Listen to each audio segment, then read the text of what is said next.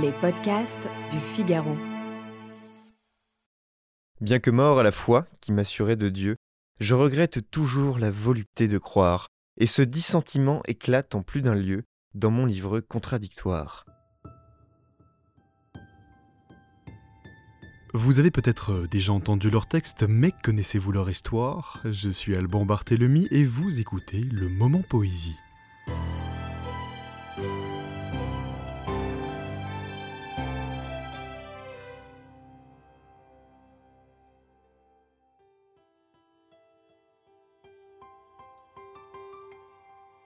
Amis de la poésie, bonjour. Je vous propose d'évoquer aujourd'hui Charles Guérin, un poète à la fois classique et surprenant, une personnalité en tout cas, vous allez le voir, avec une riche vie intérieure.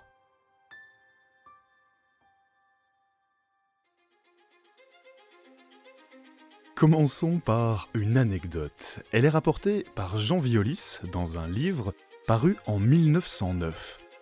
Quelqu'un fait remarquer un jour à Charles Guérin la froideur distante de ses vers. Du tac au tac, sa réponse fuse Le spectacle est à l'intérieur. Dans cette réplique, on trouve toute l'apparente contradiction de Charles Guérin. Il naît en Alsace, à Lunéville exactement, en décembre 1873. Charles vient d'une grande famille d'industriels lorrains, il est l'aîné de huit enfants. Le milieu dans lequel il grandit est un milieu plutôt aisé, et après le collège, Charles prépare une licence d'allemand à la faculté des lettres de Nancy. Sauf qu'à ses études, Charles préfère, et de très loin, la poésie. Il n'a que 20 ans quand il publie son premier recueil appelé Fleurs de neige. Nous sommes en 1893. Il signe ce recueil d'ailleurs sous un pseudonyme il se fait appeler Erklas Rügen, l'anagramme de Charles Guérin. D'autres recueils de poésie suivront, Joie grise par exemple, et puis Le sang des crépuscules en 1895. Charles Guérin fait également de nombreux séjours à Paris, où il fréquente les cercles poétiques et littéraires à la mode. Il y rencontre notamment un autre grand poète, Stéphane Mallarmé, un personnage qui aura une influence décisive sur son œuvre. L'histoire de Charles Guérin, c'est aussi, je vous le disais, l'histoire d'une vie intérieure tourmentée. Ce n'est plus qu'en saignant que mon cœur se sent vivre, ma force est dans mon désespoir. Ces poèmes ne sont en effet pas forcément joyeux. D'ailleurs, Charles Guérin se définissait auprès de ses amis comme, je cite, inapte au bonheur. Cette douceur lancinante diffuse se retrouve dans ces textes, souvent sous l'apparence de la mélancolie. Les sentiments amoureux n'ont pas épargné non plus notre homme, c'est souvent le propre des poètes. En 1900, Charles rencontre Jeanne Blumer, une célèbre marchande d'art en devenir. L'attraction entre les deux jeunes gens est réciproque, mais voilà, Jeanne Blumer a déjà deux enfants et puis surtout un mari. Ils arrêtent par conséquent de se voir. Les cœurs trop subtils savent mal s'émouvoir. C'est ce qu'en déduira Charles dans un poème appelé Le cœur solitaire. Son dernier recueil a pour nom L'homme intérieur et c'est sans doute son plus abouti. Il écrit ses textes avec une rigueur quasi maniaque, jugez plutôt. Ses vers vont jusqu'à 14, voire même 17 pieds, ce qui est considérable l'intrusion du vers libre dans la poésie française a vraiment des suites déplorables. Les gens ne se donnent pas la peine de rechercher dans leur mémoire des mots français qui correspondent à leurs sensations. Charles Guérin a un ami le 1er mai 1897. Vous l'aurez compris, Charles Guérin était un homme exigeant dans l'écriture. Mais cette exigence n'est pas que formelle.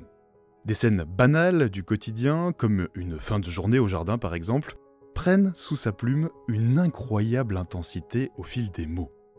Et de la même façon, vous l'entendrez dans un instant, ces tiraillements intérieurs liés à la religion sont décrits à la fois avec une honnêteté déconcertante et avec un lyrisme contenu. Vers la fin de sa vie, le poète va se consacrer entièrement à la littérature, ainsi qu'à des voyages en France et en Europe, mais sa santé fragile le rattrape bien trop vite À moins que ce ne soit cette douleur intérieure dont nous parlions, Charles Guérin décède le 17 mars 1907 à l'âge de seulement 33 ans.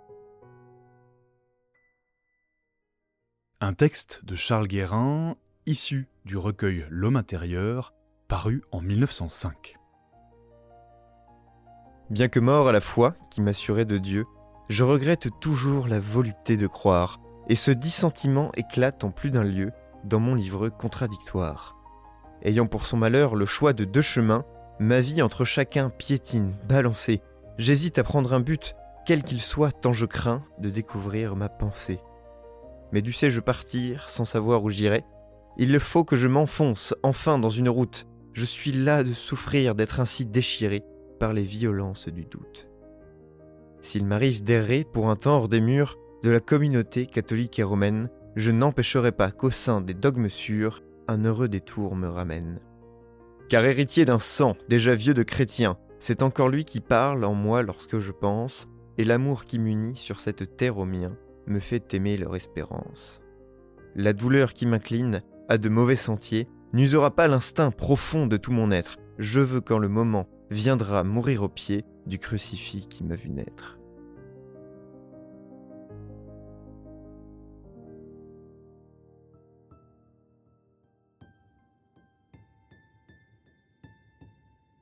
Réalisation Astrid Landon. À la prise de son, Louis Chabin. À la lecture, Louis Lecomte. Coordination Aude Cérès et Salomé Boulet. Ce podcast est à retrouver sur lefigaro.fr et sur toutes les plateformes de téléchargement. À bientôt.